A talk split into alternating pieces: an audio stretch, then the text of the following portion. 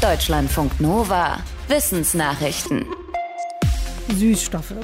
Bei diesen kalorienfreien Stoffen ging die Wissenschaft ursprünglich davon aus, dass sie nicht nennenswert auf den Blutzucker und den menschlichen Körper wirken.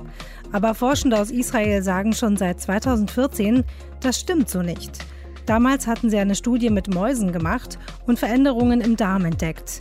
Jetzt legen die Forschenden eine Studie mit Menschen vor. Teilnehmende hatten vor den Tests lange keinen Kontakt zu kalorienfreien Süßstoffen. Sie wurden in Gruppen aufgeteilt und bekamen zwei Wochen lang täglich mehrere niedrige Dosen von vier Süßungsmitteln, nämlich Aspartam, Saccharin, Stevia und Sucralose. Ergebnis, die Süßungsmittel wirkten doch auf den Blutzuckerspiegel. Das war vor allem bei Saccharin und Sucralose so. Dabei wurde unter anderem die Fähigkeit beeinträchtigt, den Blutzuckerspiegel zu regulieren. Warum das so ist, müssen die Forschenden noch herausfinden. Offenbar hatte sich auch die Darmflora der Teilnehmenden verändert. Das könnte zusammenhängen. Jedes Jahr könnten Millionen Todesfälle durch Krebs verhindert werden, nur indem Menschen Risikofaktoren vermeiden. Das jedenfalls schreibt ein internationales Forschungsteam im Fachmagazin The Lancet. Die Forschenden haben die Daten von rund 10 Millionen Menschen analysiert, die im Jahr 2019 an Krebs gestorben waren. Und zwar an 23 verschiedenen Krebsarten. Dabei stellten die Forschenden fest, dass bei rund 44 Prozent der Fälle äußere Risikofaktoren beteiligt waren. Das heißt laut den Forschenden, dass diese Todesfälle zurückgehen auf vermeidbare Faktoren. Dabei unterscheiden die Forschenden zwei Hauptkategorien von Risikofaktoren. Zum einen Umwelt- und Berufsrisiken, wie der Kontakt zu krebserregenden Stoffen in manchen Berufen, und zum anderen Verhaltensrisiken, nämlich Alkohol, Rauchen, ungesunde Ernährung und ungeschützter Sex. Die Forschenden haben eine Liste von 34 Risikofaktoren aufgestellt und ganz oben stehen Rauchen, Alkohol und Übergewicht. Jedes Land und jede Region der Welt hat wohl mythische Orte, um die sich Legenden ranken. In Wales ist das zum Beispiel Cantrer Gwaelod.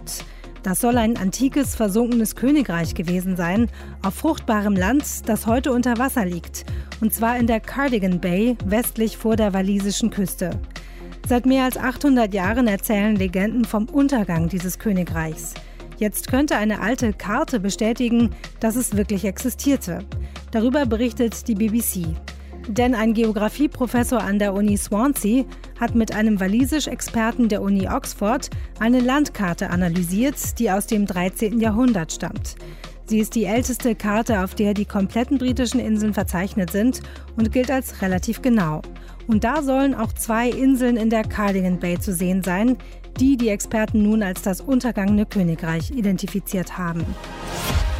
Wie nutzen Haie und verschiedene Rochenarten die Meere? Das können Forschende jetzt genauer herausfinden. Denn ein großes internationales Team hat eine neue riesige Datenbank zusammengestellt. Darin werden Forschungsdaten aus 20 Jahren vereint, die mit Hilfe von Peilsendern gesammelt wurden. Und damit Infos über die Bewegungen und das Verhalten von 38 verschiedenen Hai- und Rochenarten auf der ganzen Welt. Das Forschungsteam schreibt im Fachmagazin Science Advances, dass damit jetzt endlich eine standardisierte weltweite Datenbank vorliege, mit der wichtige Wissenslücken gefüllt werden könnten.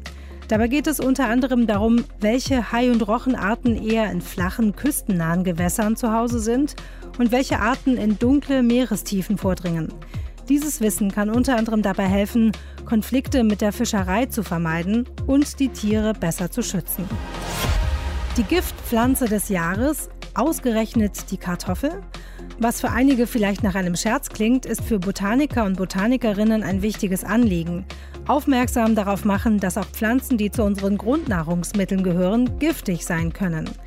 Ein Team vom Botanischen Sondergarten in Hamburg-Wandsbek ist verantwortlich dafür, jedes Jahr eine Giftpflanze zu küren. Er sagt, mit der diesjährigen Wahl will es darauf hinweisen, dass man die grünen Teile der Kartoffel auf keinen Fall essen sollte. Im Grün und in stark keimenden Kartoffeln konzentriert sich nämlich das Gift Solanin. Es lässt sich nicht einfach wegkochen und kann Atembeschwerden hervorrufen, Übelkeit, Erbrechen bis hin zu Krämpfen und Lähmungen. Früher habe es häufiger Todesfälle gegeben. Wegschneiden ist eine Möglichkeit, aber wenn es zu viel grün ist, sollte man die Kartoffel wegschmeißen. Die gute Nachricht ist aber, moderne Kartoffelzüchtungen haben oft einen viel niedrigeren Solaningehalt als die Ernten aus früheren Zeiten. Wo brennt gerade ein Waldgebiet in Deutschland? Das zeigt jetzt eine interaktive Karte, der Waldmonitor. Basierend auf Satellitendaten ist dort zu sehen, wo und seit wann es brennt und auch welche Baumarten dort stehen und in welchem Zustand das Waldgebiet ist. Dabei sind aktive Feuer der letzten sieben Tage durch Symbole dargestellt. Die Infos zu Waldbränden werden mehrmals täglich aktualisiert, sodass die Anzeige fast in Echtzeit sein soll.